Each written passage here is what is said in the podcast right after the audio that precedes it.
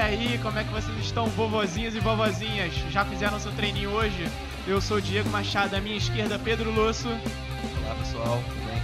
À direita, Cabelo, Thiago Guimarães. Fala gente, beleza? E hoje aqui com o professor doutor Silvio Teles. Hoje a gente vai falar sobre envelhecimento, educação física, atividade física, muita coisa legal para falar. Nós somos o Academia de Quinta.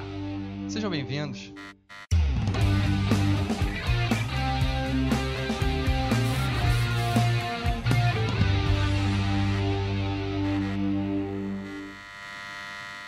Bom, pessoal, é, me sinto muito honrado de, de, do Silvio ter aceito nosso convite.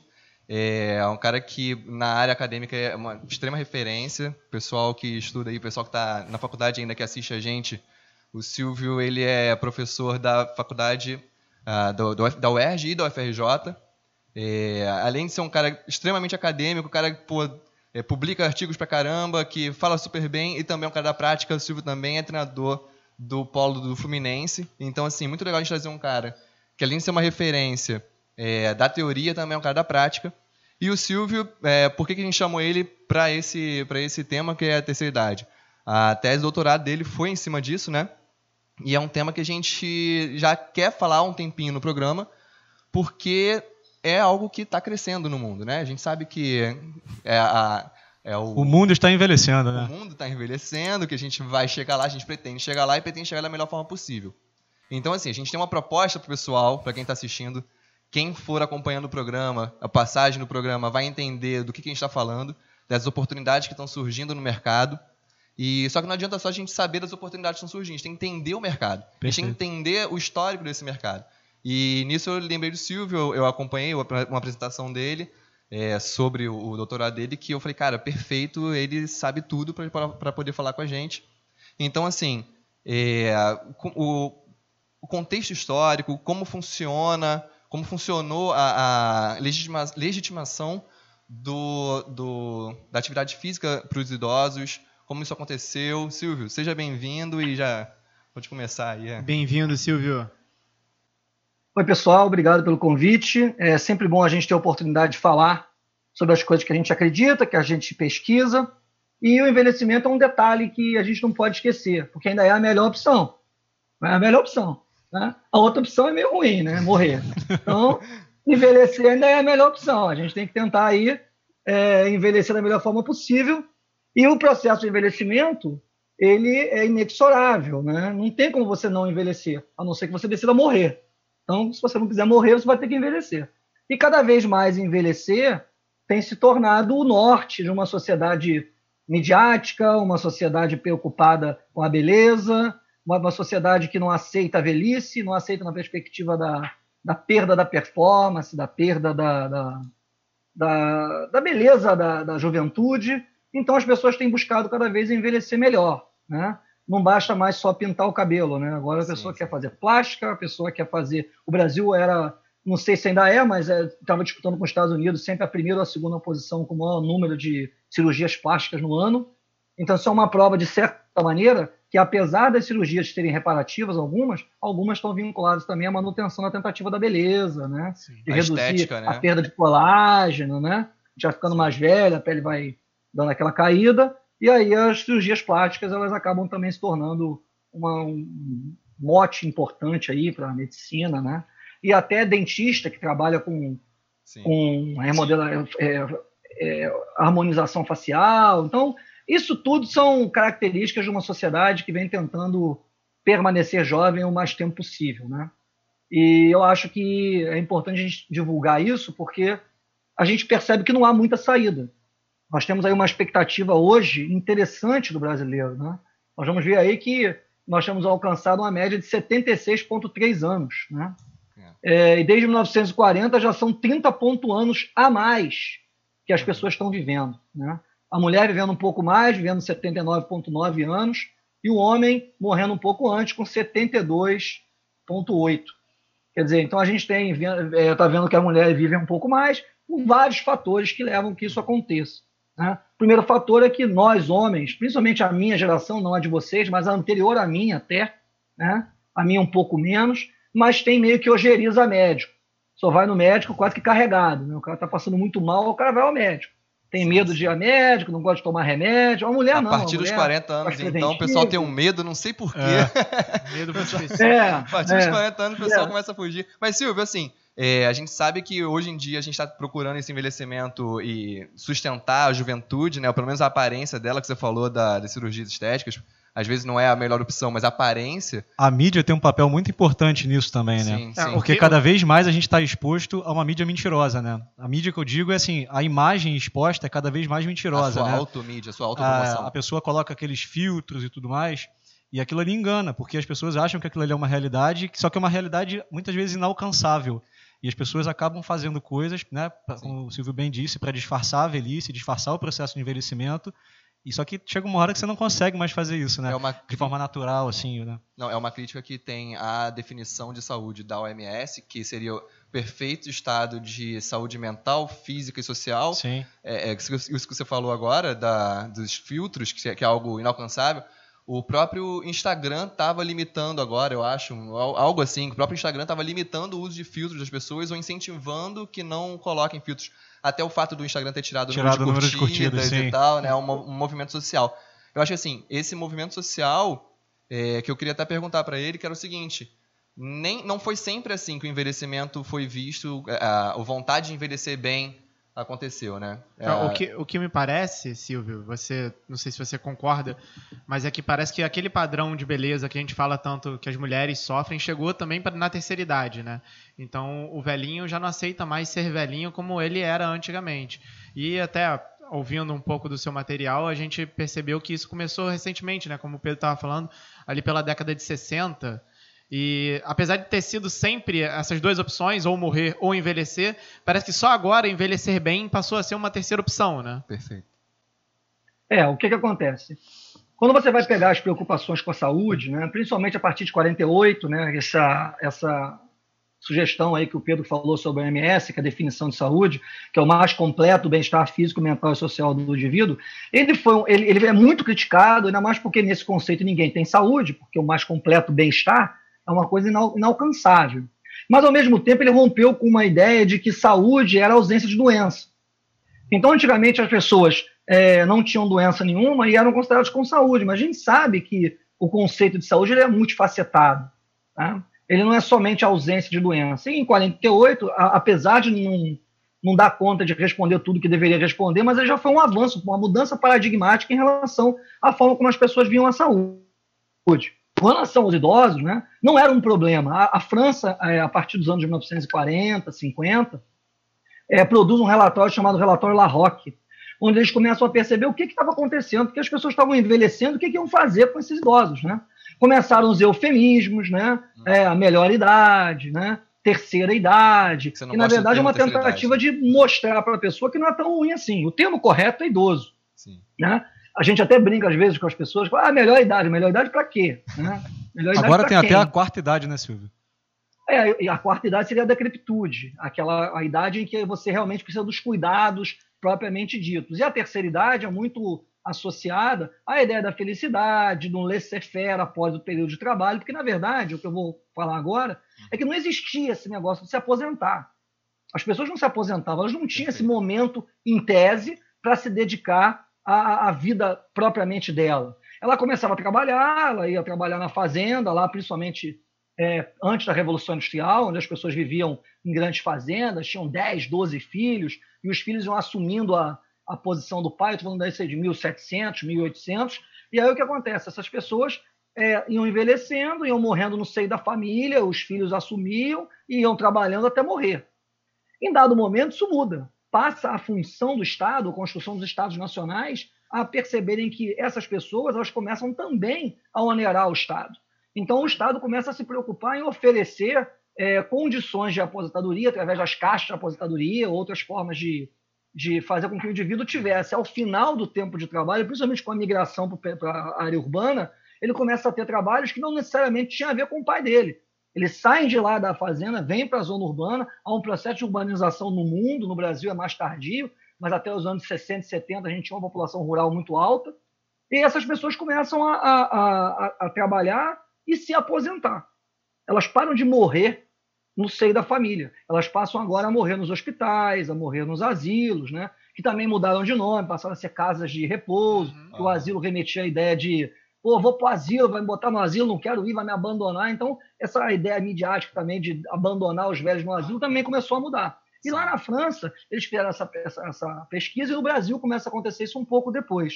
Porque não se preocupava com o indivíduo já idoso. Se, preocupava com envelhecer até determinado. Depois você está idoso, fique em casa, não faz nada, não gasta energia, e quanto menos você se mexer, melhor. Tem uma listagem Porque de recomendações, né? Tem uma listagem de recomendações, né?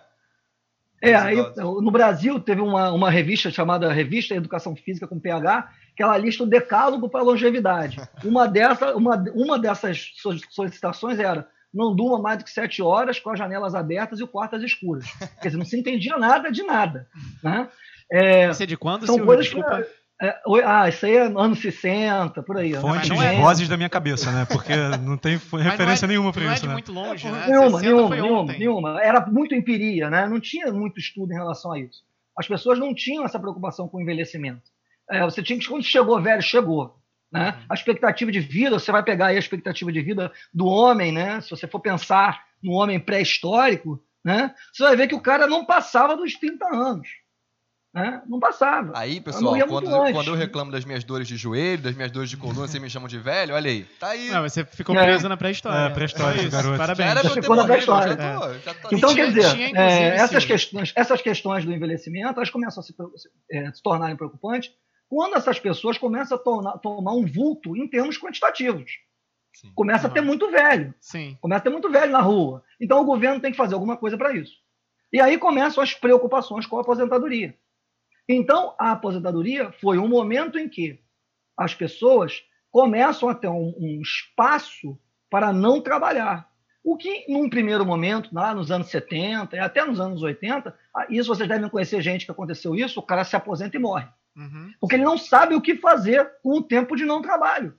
Ele trabalhou a vida inteira, se dedicou a vida inteira. De repente, o cara está em casa sem fazer nada, ele perde a função. Né? Faustão o Quando, na inteiro. verdade, o trabalho é uma parte da vida dele, não a vida dele. Sim. né? E aí a pessoa vai lá, para de trabalhar e morre. Então por quê? Porque o cara destinou toda a força vital dele para aquilo, ele não sabe o que fazer.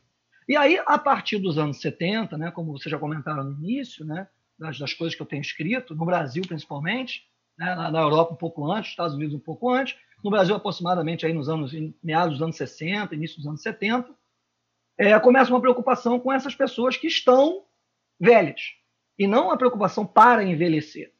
Então começa a surgir atividades físicas, exercícios físicos voltados para os indivíduos já idosos e não para indivíduos que não são idosos ainda. Uhum. Né? E isso criou um rebuliço muito grande. Quem mora na Tijuca, no Rio de Janeiro, tem Todos uma, nós, uma, uma estátua que é Radioginastas. Sim. Né? Ali na Essa Espenha. Essa Espenha. A Suspenha. Aquilo ali é uma homenagem né, a, um, a um indivíduo que ele fazia é, é, ginástica na praia, pelo rádio.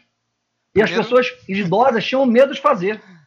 Né? Tinham medo de fazer porque tinham medo de morrer durante o exercício. As Porque, pessoas né? tinham, mais, tinham mais noção do que hoje em dia o pessoal seguindo os blogueiros da, É, mais, do no- YouTube, mais né? noção no Ele est- estavam no blogueiro. extremo e hoje em dia a gente está no outro Sim. extremo, né?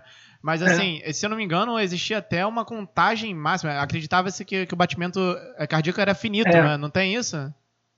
É, o o Neil Armstrong falou que ele só fazia os exercícios propostos pela NASA, mais do que isso, não. E se o batimento cardíaco é finito e ele acelera os batimentos cardíacos, ele morre antes. né? A gente está falando aí da, da Lua, anos 60. Sim, né? Esse, também... esse, esse que eu falei da, da, da Sanspen é um, um cara chamado Fernando Diniz de Magalhães.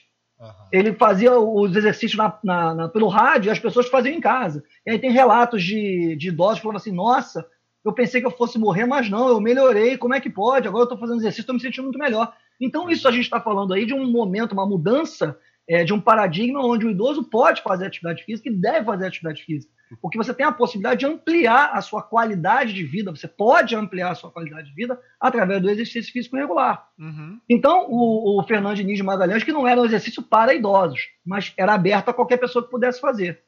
Então, nos anos 60 e 70, não. O SESC ele começa a oferecer trabalhos para específicos para idosos, né? voltados para idosos. Né? É, na, na, na França, tem a Universidade Aberta da Terceira Idade, lá nos anos é, 70, que eram espaços destinados para idosos. Então o mundo começa a perceber o quê? A gente tem que botar essas pessoas que agora são um número interessante, um número quantitativo, para serem mais participativos é, dentro da sociedade. Até porque então, começa. Desculpa. físico- Até Oi, porque fala. começa a, a representar uma pressão política também, né? É, Agora passa a ser um público votante também. Sim, e, e um grupo que tem dinheiro, em tese. Hum, né? sim. O que, a a gente está falando aqui de, levando em consideração a classe mais a- abastada, os indivíduos vivem mais do que a classe menos favorecida. Então, ainda se morre muito cedo nas classes em que o trabalho é, é- ainda é muito pesado. né? Isso não mudou. Mas as classes, classe média, a classe um pouco mais alta, por conta desses avanços, né? Porque antigamente também a expectativa de vida era muito baixa, porque eh, tinha muita mortalidade infantil. Sim. Então a média, a expectativa era muito baixa. Nasce 10, morre 5, só tem 5 para envelhecer. Agora, se nasce 10 e morre 3, tem 7 para envelhecer. Então tá- esse detalhe também amplia a quantidade de pessoas com mais idade. Sim. Né? Então, é, essa- essas pessoas que conseguem, é, na, na- na- na- Idade Média, ou antes me- mesmo na Idade Média, as pessoas envelheciam, mas o quantitativo era muito baixo. Então a expectativa era muito baixa, mas as pessoas, alguns chegavam a 60, 70 anos, principalmente aqueles vinculados à nobreza, que tinham mais acesso, embora a higiene fosse terrível na Idade Média. Então as pessoas morriam de tudo. né? Não tinha penicilina, não tinha nada disso.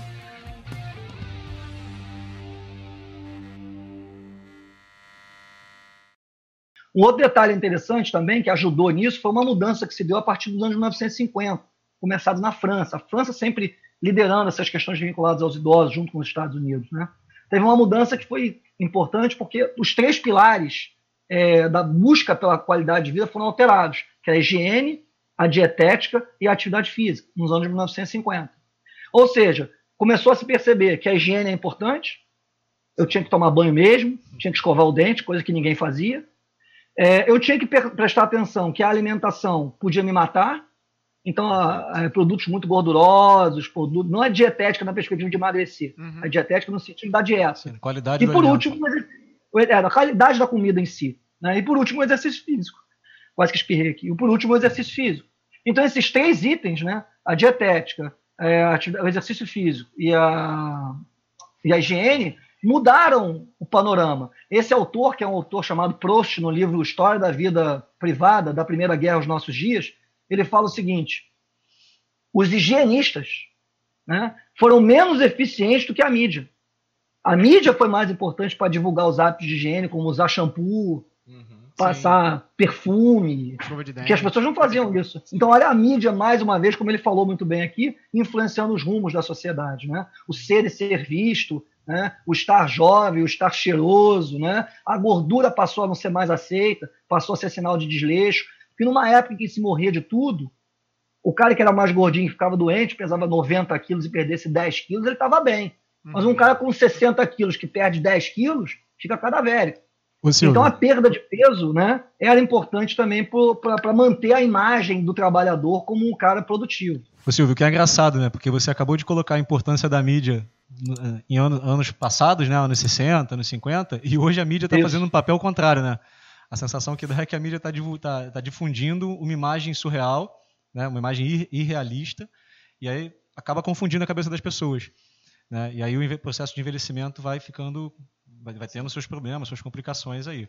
A pessoa vai tentando buscar uma coisa irreal, se alimentar de maneira É aquilo, né? O- O, o padrão de beleza e de saúde, ele extrapolou o real em quase todas as classes, né? As mulheres foram as primeiras a serem afetadas. Sim. E isso chegou na. Eu ia falar terceira idade de novo, mas antes que eu tome um cascudo, na terceira idade. no- no- nos idosos. Pronto, lembrei. Boa, corrigiu, Nos, corrigiu. nos vai. idosos. É, então a gente já falou de algumas. ah, algumas pressões que sofreram para que tivessem essa mudança né, recente, tanto da mídia quanto da política. E a gente queria falar um pouco também da, da pressão da parte da saúde mesmo, assim. Em que momento virou essa chavezinha?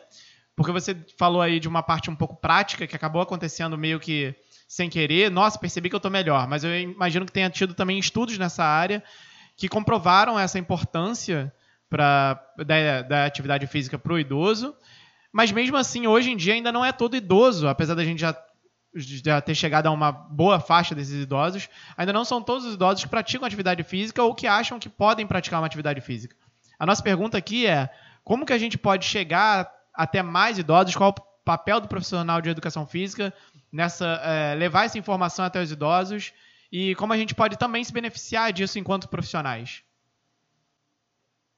É, é você ter uma noção, em 68 tem um, um professor chamado Fernando, na verdade ele é engenheiro, ele trabalha, deu aula e tal, mas é o Fernando Teles Ribeiro, não é meu parente, né? Silvio Teles, mas não é meu parente. Ele traduziu um, um artigo búlgaro onde dizia que havia ganho de massa muscular em indivíduos já idosos, depois de fazer o exercício físico. Isso é, era tido como, nossa, incrível. Uhum. Isso a gente está falando dos anos 60. Né? A partir dali, é, as pessoas começam a perceber que existe resultado comprovadamente científico de que a prática de atividade física ela reduz o processo de sarcopenia. O que é a sarcopenia? É a perda da massa muscular. Sim. Então, apesar de ser inexorável, você vai envelhecer, a prática do exercício físico, há uma diferença entre exercício físico e atividade física, que fique claro. A atividade física ela não é planejada. Então, você vai da sua casa até o trabalho, você praticou uma atividade física. Se você vai para a academia, você está praticando um exercício físico. Se você começa a utilizar aquele caminho do, do, seu trabalho até a sua casa na volta como uma coisa sistemática, planejada, aquilo passa a ser um exercício físico. Então, o exercício físico passou a ser preconizado né, a partir do momento que as políticas públicas perceberam que o gasto com os idosos é, poderia ser minimizado se eles tivessem uma vida mais é, é, com mais saúde e com menos problema é, físico. Né? É claro que isso é um pouco uma falácia, porque se você gasta menos dinheiro com o indivíduo vivendo mais e menos problemas, também gasta mais com a aposentadoria. Uhum. Então, na verdade, é a qualidade de vida que importa. E a qualidade de vida é um termo muito subjetivo. Então, eu gosto de falar que o exercício físico ele promove a saúde e não a qualidade de vida. Porque você vai falar para o idoso assim: ó, se você fizer atividade física, você, exercício físico, você vai ver mais. Eu não posso dizer isso para ele, porque ele vai, toma lá uma, um goró, enche a cara de cerveja, come uma coxinha toda engordurada e vai fazer ginástica. Não é. adianta. Não adianta. Então, na verdade, a qualidade de vida é um contexto muito maior. Mas que o exercício físico promove a saúde, ele promove a saúde. Então, a primeira coisa que a gente tem que pensar são políticas públicas que permitam que mais pessoas tenham acesso ao exercício físico. Né? Porque não adianta você esperar numa população de indivíduos muito pobres, né? indivíduos que não têm condição de fazer sequer um exercício físico direito, jogar neles a culpa de que eles busquem fazer o exercício físico se isso não é facilitado através de políticas públicas. Né? Não é muito fácil você falar como governante, não, a gente tem que fazer exercício físico, mas cadê as praças? Cadê os instrutores? Cadê os professores? Cadê as academias? Cadê os espaços para os idosos fazerem? Em locais não somente em Zona Sul, em Tijuca, em locais mais para dentro, sim. em locais como zona rural, em locais com menor é, poder aquisitivo. Essas políticas elas ficam muito centradas nas regiões mais das capitais. Né? Então, a gente tem que, primeiro, brigar e lutar por condições de maior possibilidade de oferecimento de exercícios físicos para a maior quantidade de gente, dentro das quantidades de gente, os idosos. Perfeito. Esse é o primeiro ponto. Né? Senão fica uma, uma conversa é, fora do padrão da realidade. Não, fica retórico. Uhum. É claro que nós temos que pedir os idosos para fazer atividade física, mas a gente não oferece isso para eles. O, o governo não né? favorece né? isso. Então, essa é a primeira, uma das primeiras questões a serem ditas. Né? O, o, profissional de educação física ele tem que estar atento, por quê? Porque essa clientela vai aumentar, ela já vem aumentando. Uhum. Ela vem aumentando. E isso vai se tornar cada vez mais uma característica. O Brasil vai se tornar a quinta nação do mundo em número de idosos daqui a 10, 20 anos. Ou menos. Então, nós vamos é, ser um país de idosos, como já acontece nos países europeus. Uhum. Então, isso é uma tendência que vai acontecer. Então, as coisas vão mudar. Né? A saúde do indivíduo vai estar. Tá... E a saúde não é só o exercício físico. Não tem isso. Porque senão a gente fica com uma visão míope. A saúde está ligada ao trabalho, está ligada às relações familiares, está ligada ao transporte, está ligada à alimentação. Né? Por isso que o Pedro falou. Então, a gente às vezes não pode falar assim, atribuir o exercício físico a responsabilidade da saúde dos idosos. Né? Uhum. São políticas públicas, o governo tem que estar preocupado com isso, e não somente o exercício físico. Né? Então, é, não sei se é exatamente é o que você perguntou, né, comentou comigo, mas é, a gente tem que estar preocupado em oferecer? Tem, mas é uma engrenagem. Sim, Senão sim. a gente fica uma visão míope do processo, entendeu? Me chama a atenção o que ele comentou agora sobre as diferenças sociais, né? como influenciam ainda Né? A gente estava comentando aqui, ah, porque na época da pré-história o pessoal vivia muito pouco e hoje a gente vê essa diferença. Só que hoje você vê um choque de realidade muito grande ainda. Ele acabou de comentar que a galera da Zona Sul, os idosos, né? A gente está falando da Zona Sul do Rio de Janeiro, que é um, uhum. um local onde tem um poder aquisitivo maior. Tem acesso a tudo isso. E muitas vezes o Estado está presente nas zonas periféricas. Aliás, a única presença do Estado nas zonas, nas zonas periféricas é a polícia. Né? Você não tem acesso à escola, você não tem acesso à educa à educação, à saúde, saneamento básico. Não de qualidade. É, não de qualidade. Mas assim, tem coisas que você realmente não tem mesmo. Então, assim, atividade física, por exemplo, é um muitas vezes quando tem um campinho de futebol ali aberto, você é Sim, é muito. Né? É um luxo, na verdade. E aí a pessoa né? vai lá, constrói em época de eleição e acabou. É um luxo. Então, assim, Olha como é que é, é, o processo de envelhecimento, é, ainda essa diferença social, né? A diferença é tão social, influenciável. Você diz a diferença social e até a parte que o Silvio falou da, da aposentadoria, a própria aposentadoria, é, esse tipo de pessoa, esses idosos, eles chegam na idade idosa, é, a aposentadoria deles é tão inexistente, é tão inútil, que eles ainda continuam tendo que trabalhar de alguma certa forma. Então, claro. o tempo, a gente ter o tempo na prática mesmo, para praticar atividades, exercícios físicos é, na idade é, avançada, é, é, algo que ainda assim parece que a gente está trabalhando com a mesma ideia de nobreza e, e clero de, da Idade Média. Porque para você ter tempo de ir à praia, daquela caminhada na orla ali do Leblon, é um, você é uma pessoa que tem um, um, um banco lá confortável, você tem dinheiro, você pode ir ali, passear e voltar. Enquanto que a pessoa que está lá na periferia, não, ele tem que estar tá trabalhando. Sim. E além disso, tem essa dualidade de pensamento, né, que foi o que o Silvio colocou muito bem, eu acho, que é se você melhora a, o envelhecimento do idoso, ele vai viver mais tempo e aí vai, vai ter que pegar mais tempo de previdência. Ah, sim. Né? Então, assim, o que, o que, que o governo pensa nesse momento? Melhor matar esses velhinhos logo. Eu vou sobrecarregar o sistema de saúde ou eu vou sobrecarregar o sistema previdenciário. É. Há pouco tempo atrás, a gente teve um, pre um presidente Exatamente. nosso em rede, em rede nacional, TV aberta, dizendo que a expectativa de vida breve do, do brasileiro seria de, seria de 120 anos. Não sei, se você, não sei se vocês estão lembrados disso, né? Ele foi ao vivo falar isso, o vampirão lá. É 120 anos. Ele Mas tava, é, não é porque ele tem. É porque ele tem 120 anos. Não é porque anos. ele tem 120 anos. Cada perna ter 120 anos, né? Aí é fácil, pro cara que é morto-vivo é fácil falar. É isso. Mas assim, é, eu entendo totalmente que a gente, enquanto pessoa física, tem assim as, as mãos meio atadas para poder agir nessa circunstância, mas quando a gente fala de política pública, eu me sinto até um pouco assim pessimista, porque a gente pensa, ele, ele deu o exemplo das capitais e quando não capitais, mas dentro da nossa capital, Zona Oeste e Zona Sul já tem uma diferença tão grande, e Exatamente. na Zona Oeste já tem um problema tão grande de saneamento, e aí eu fico pensando, cara, se não tem oferta de saneamento básico, a gente está pedindo por espaços para promoção de atividade física, me parece. É lógico, é tão básico, mas assim. Não é a preocupação dessa pessoa. É, sabe? É. Me dá um pessimismo. Que Ela nem chega a se preocupar com isso, né? Pois é, eu, é uma coisa que eu fico um tanto triste. Então, mas essa questão, ela, essa construção da, da, atividade física, do exercício físico, né? Isso é, a pessoa não sabe, porque é, tem uma época que a promoção da saúde, né? Que tem uma teoria da promoção da saúde, que era a culpabilização da vítima. Uhum. E isso acontece até hoje. Tipo assim, você não fez exercício hoje? Ih, tem que fazer exercício. Eles jogam, a mídia vende essa ideia do exercício, tem que fazer exercício. Aí o cara chega em casa, como o Pedro falou, ele trabalhou 35 anos. Aí o cara está com 65 anos. Aí ele ganha, sei lá, mil reais por mês. Aí ele tem que pagar a conta toda. Aí ele vai ter que arrumar um bico para trabalhar nos finais de semana. O cara com 65 anos. Aí ele vai chegar em casa e vai para a praça fazer flexão. Então, assim, por isso que é importante a gente discutir isso aqui, porque senão parece uma discussão de, de pessoas é, meio que é, fora da realidade. Né? Vivendo né? uma bolha, né? Meio, é, é, tá, ela tá. A gente propor exercício físico é óbvio que é bom.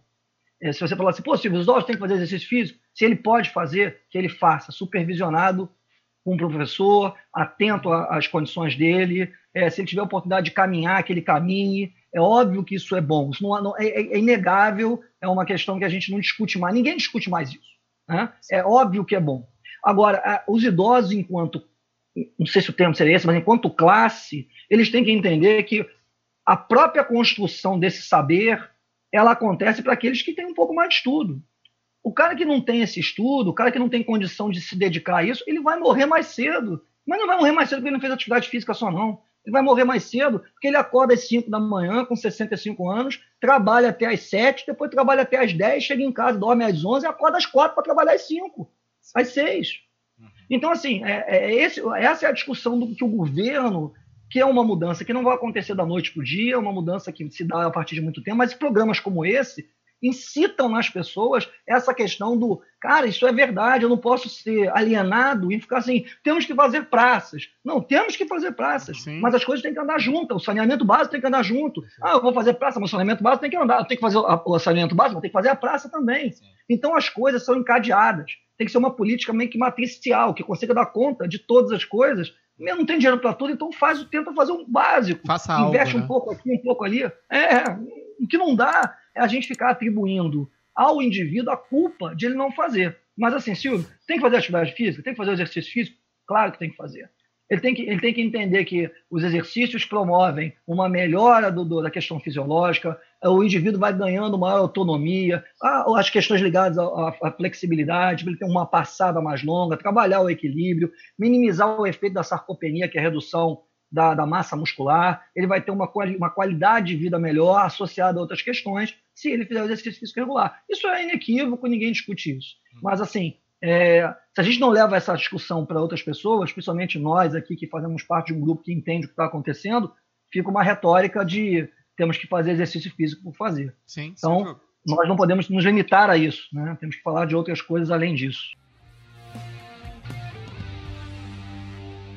Uma, uma das questões que a gente estava pensando até em levantar, e acho que encaixa como uma luva agora, já que a gente está tra tratando sobre saúde pública e sobre conscientização e sobre a diferença das classes, era uma coisa que a gente tinha muita dúvida para perguntar para você, é a, a, questão da balança nesse momento de pandemia.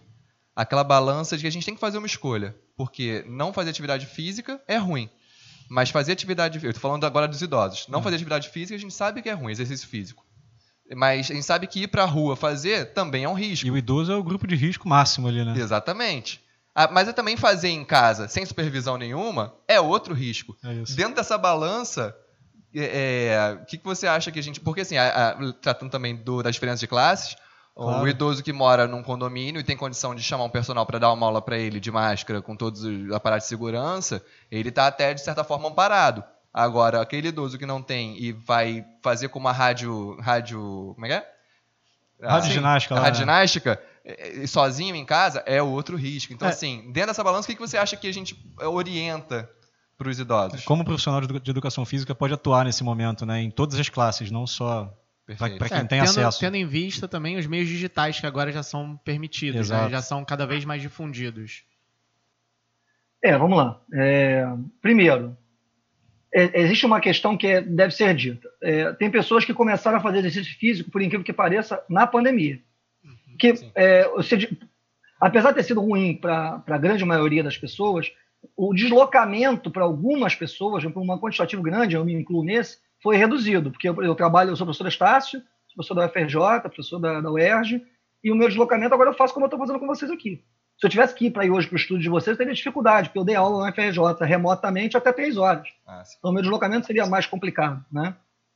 Então, é, o organismo, o que acontece? Né? Tem uma, umas células chamadas serial killers, né? que elas ficam no corpo para minimizar é, os impactos do exercício físico. Quando você tem um problema, alguma coisa, elas vão lá, elas, elas atacam o, é, algumas lesões que acontecem e que essas, essas, essas células elas ajudam na recuperação dessa, dessa, dessas lesões que são ocasionadas quando você faz o exercício, quando você tem alguma enfermidade, alguma coisa. Né? Se você não está acostumado a fazer exercício, toda vez que você faz o exercício, você, você de uma certa forma, você não é esse o termo, mas você lesiona o corpo para você que você melhore. Você lesiona para melhorar. Né? Você tem uma, um trabalho de hipertrofia, por exemplo, você tem uma, uma você fica com dor pós-treino, né? Essa dor ali ela é sanada com, com essas próprias células e outros mecanismos, mas você traz essas células para ali, para resolver aqueles problemas musculares que não são problemas, mas que são reações naturais ao exercício físico, certo? Você vai quando você faz musculação, você não volta para casa com dor, essa dor pós-treino que acontece até 48 horas é uma reação do seu corpo a, ao exercício físico. Quanto mais exercício você fizer, menos essa dor vai existir até o momento que essa dor vai desaparecer. Mas as lesões ocasionadas da, do próprio exercício, elas acontecem nas fibras musculares. Isso é um ponto pacífico. Se você nunca fez exercício e passa a fazer, Você desloca muitas dessas células para esse momento da, da musculação. E você vai desguarnecer o organismo dessa, dessa defesa. Então isso tem que ser feito com muita parcimônia. O cara nunca fez exercício, vai lá, faz exercício direto, fica tão cansado e tão. É, o corpo está tão preocupado em curar, não é esse o termo, mas é, fazer essa adaptação, que é o termo mais adequado, essa adaptação ao exercício físico, ele pode diminuir a, a imunidade dele e pegar o Covid.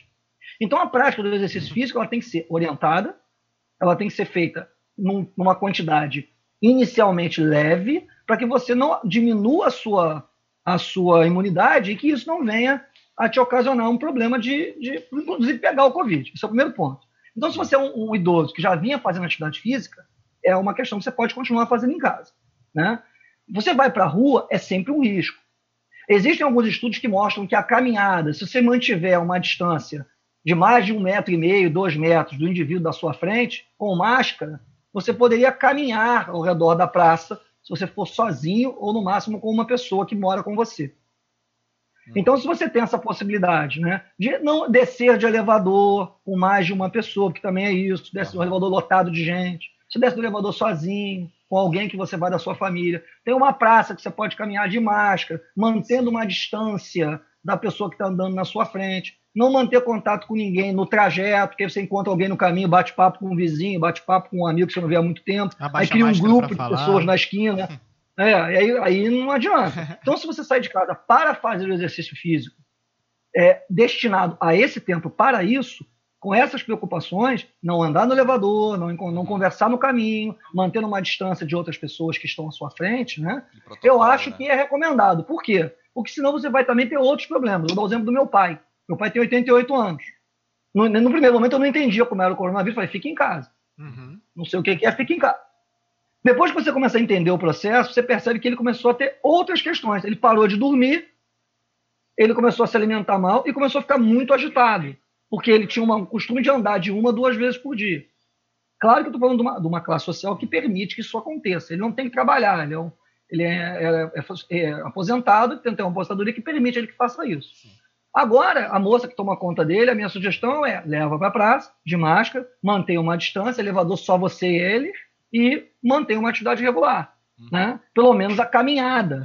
Porque senão você vai manter a pessoa enclausurada em casa e a pessoa acaba desenvolvendo outros problemas é, que não os, aqueles. Agora, isso é com muita parcimônia, com muito cuidado. Nunca andou, vai, aquele dia você vai andar uma hora e meia, não. Aquele dia você vai descer, vai andar 15 minutos, volta para casa, no outro dia vai, anda 15 minutos de novo, na outra semana você aumenta para 20, você vai aumentando paulatinamente para que você não se desgaste num primeiro momento eufórico porque está fazendo exercício físico, baixe a sua imunidade e seja um alvo mais fácil do coronavírus. Entendeu? Então são esses, essas preocupações que eu acho que o profissional de educação física tem que levar em consideração também. É, né? foi, foi... Porque não, a gente tem um, um, coronavírus que a gente não sabe quando vai acabar, né? Sim. É. Foi muito, durar... muito bom você falar do uso de máscara, que a gente tenta reforçar aqui. É Obviamente, como a gente está gravando um podcast, é no momento a gente não está mas a gente está sempre com álcool em gel aqui, todos nós testados. Mas toda vez que você for sair na rua, por favor, usem máscara. E também quando você fala sobre sempre que possível usar uh, um especialista, né, consultar um especialista, você não está falando da, da blogueira, você não está falando daquela pessoa que posta o treino no Instagram, porque por mais engraçado que pareça, também junto com essas pessoas que começaram a atividade física, o exercício físico na quarentena, grande maioria, grande maioria não sei, mas assim, grande parte foi levada por esses influenciadores, assim, que também acabam divulgando é, o exercício físico talvez de uma maneira errônea, né? É, na verdade, o, o exercício orientado é sempre a melhor opção. Né? Orientado por um profissional, por um professor de educação física. Né? Claro. Eu acho que essa é a melhor opção, né? Porque é, é, você vai, ele tem a experiência de, inclusive, dosar a proposta de exercício que ele está te fazendo. Exatamente. Ele vai chegar, não, não, não faça isso nessa intensidade, porque isso vai ocasionar um problema para você. Porque o pior do que você fazer é fazer mal feito, se ah, lesionar sim. e ficar em casa sem poder sair você arruma uma distensão, arruma uma dor na coluna que você vai ficar impossibilitado de fazer outras coisas. então, na verdade, o exercício acaba sendo o revés disso, né? Se você não, não, não, faz orientado. Mas não é todo mundo que pode fazer. Vocês comentaram muito bem a ideia da, da, da questão remota. Essa é uma coisa que vai ficar. Acho que o efeito da pandemia no exercício físico, para muitos profissionais, é a possibilidade da atividade remota. Mas a gente está falando também, de novo, eu sempre bato nisso sem querer ser prolixo, mas sendo, quem é que tem acesso remoto é. a um profissional de educação física, um professor de educação física que vai fazer isso? Talvez o nosso público aqui tenha, as pessoas que estão nos ouvindo. Se tem, Ótimo. é uma opção.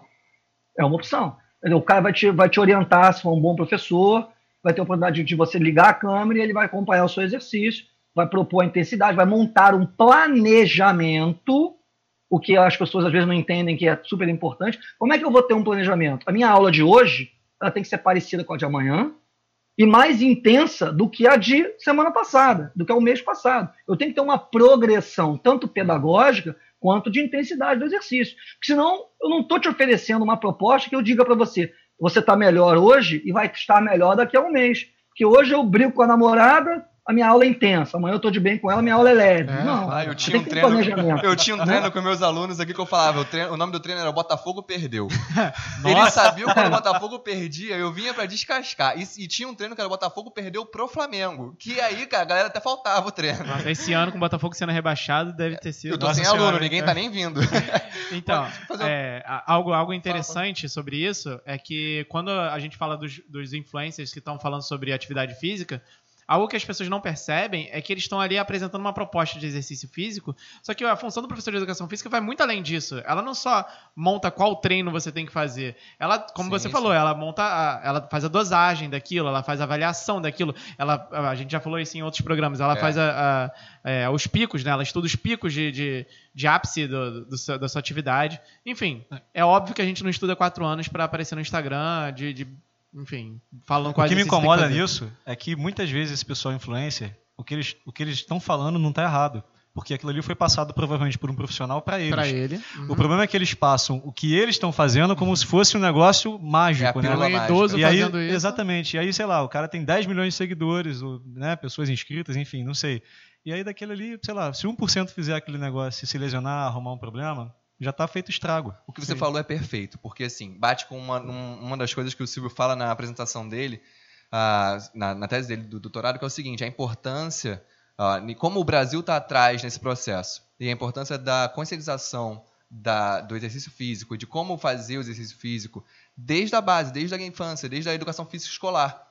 Porque você vê lá na China, o pessoal sempre acha muito legal ver na China o pessoal fazendo Tai Chi Chuan, ou então usando aqueles aparelhos da praça. Uhum. Mas você vê que eles fazem aquilo ali com um, um, nível de consciência, eles sabem o que eles estão fazendo. E fazem desde novos, né, cara? Então, isso. Essa que é a grande questão. Aprende falou movimento. Né? Eles, não, eles não começam a fazer o exercício já idosos. Eu acho que esse que é o grande, grande X da questão. A gente aqui está falando sobre atividade física voltada para o público idoso.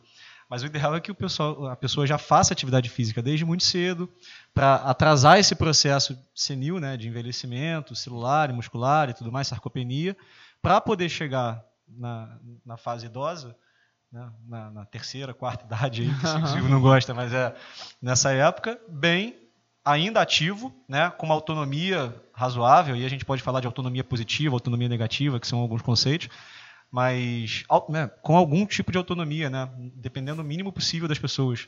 Sim. E falando desses que já têm assim a sabedoria do, do, movimento corporal, a gente pode falar também dos ex-atletas, né? Sim. E como eles lidam com a velhice, assim, porque a gente tem também uma parcela, uma parcela bem menor, lógico, é, mais representativa dos idosos que praticavam muitas atividades físicas ou às vezes bem intensa quando jovens, por algum motivo pararam e hoje em dia elas têm algumas questões com isso, né? Principalmente esses que estão presos em casa, assim, presos, né?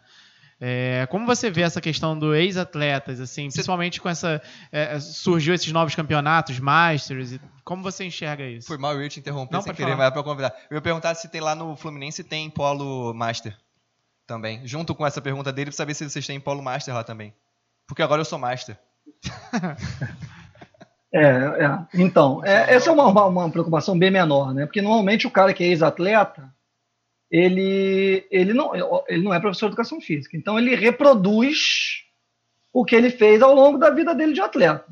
O que, na verdade, é, muitas vezes acaba ocasionando um problema, porque ele, ele vê que a cabeça pensa, mas o corpo não executa. Né? E aí é, é, você entender, eu que tenho praticado polo aquático, né, master, é, vivencio isso muito, porque você tem uma possibilidade de, de pensar como você vai fazer, mas o corpo não executa mais. Essa prática do master, né, ela tem que ser muito pensada porque é, não é mais um atleta. Né? Ou, no máximo, ele é um atleta master. Uhum. E reconhecer essa função, reconhecer as suas limitações, é a grande, é a grande chave do, do processo.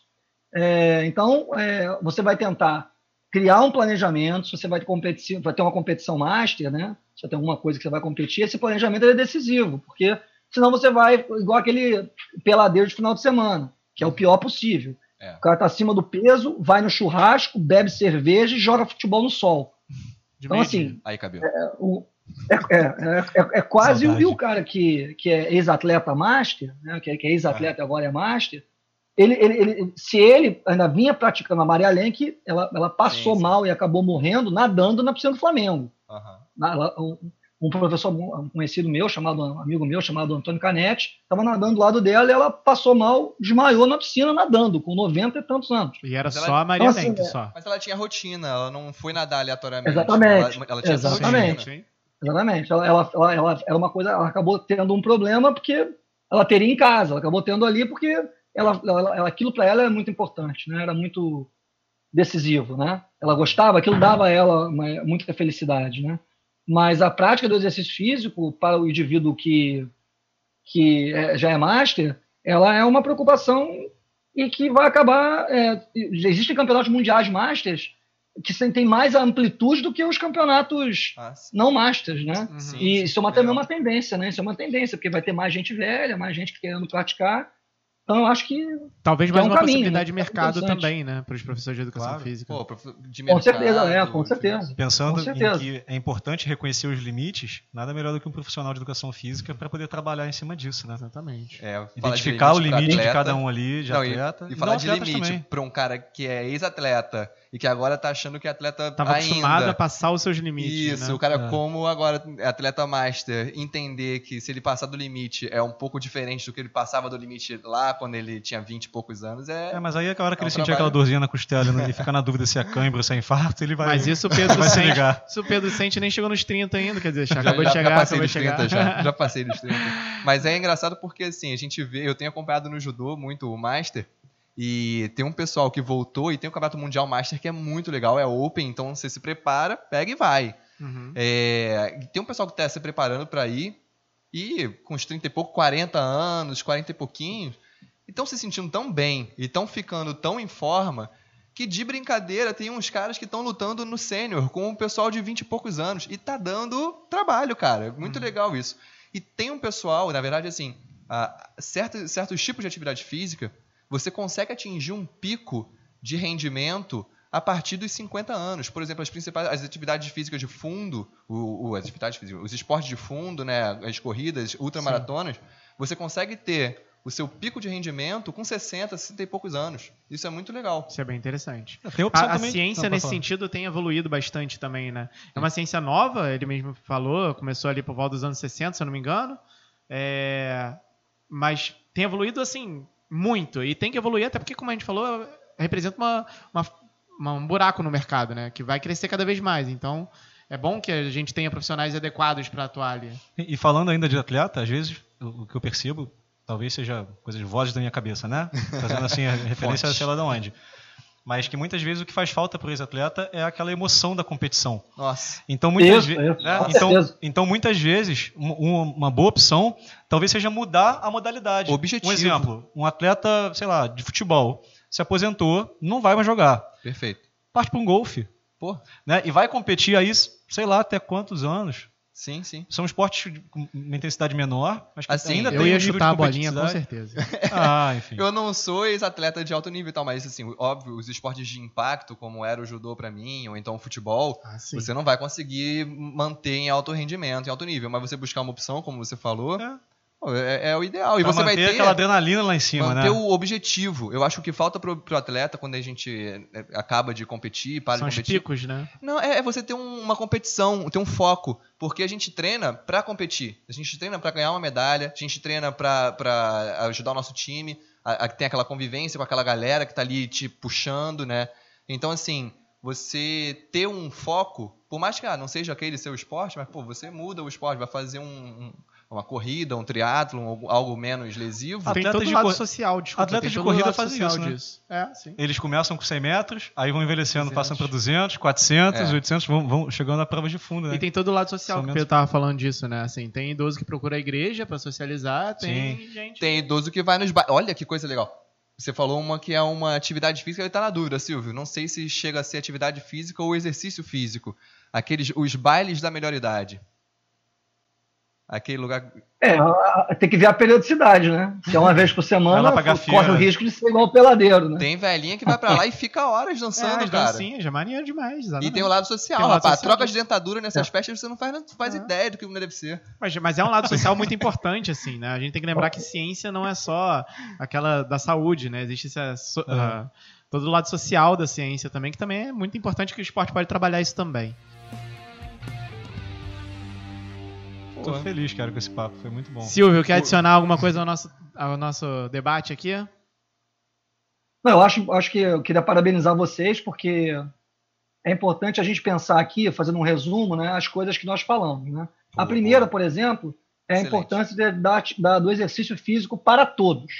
Uhum. Para todos. Né? Isso tem que ser uma prática, a gente chegou a essa conclusão aqui, que se o exercício físico ele é democraticamente oferecido, ele é- isso é melhor para todo mundo. Né?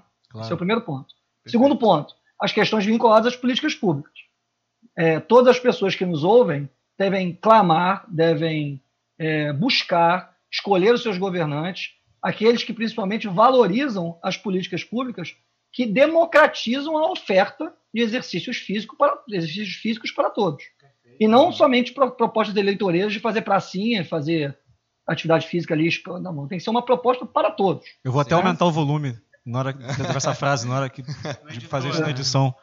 Que Boa, merece, editor, cara. boa, É, editor. Bota legenda isso lado. legenda. É, é. Isso faz, isso faz com que a gente é, primeiro pressione e, e mostre que nós somos pessoas que entendem esse processo e que não podemos só culpabilizar o indivíduo que ele tem que fazer exercício físico. Né? Outra coisa que eu acho importante ressaltar é que é, buscar a orientação de um professor de educação física sempre que possível. Sempre que possível. Claro. Porque às vezes você ignora isso e o exercício mal orientado ou não orientado pode te tirar de um trabalho, pode te colocar em casa lesionado semanas ou coisa pior. Então, antes que isso aconteça, preste atenção nas suas escolhas. Né?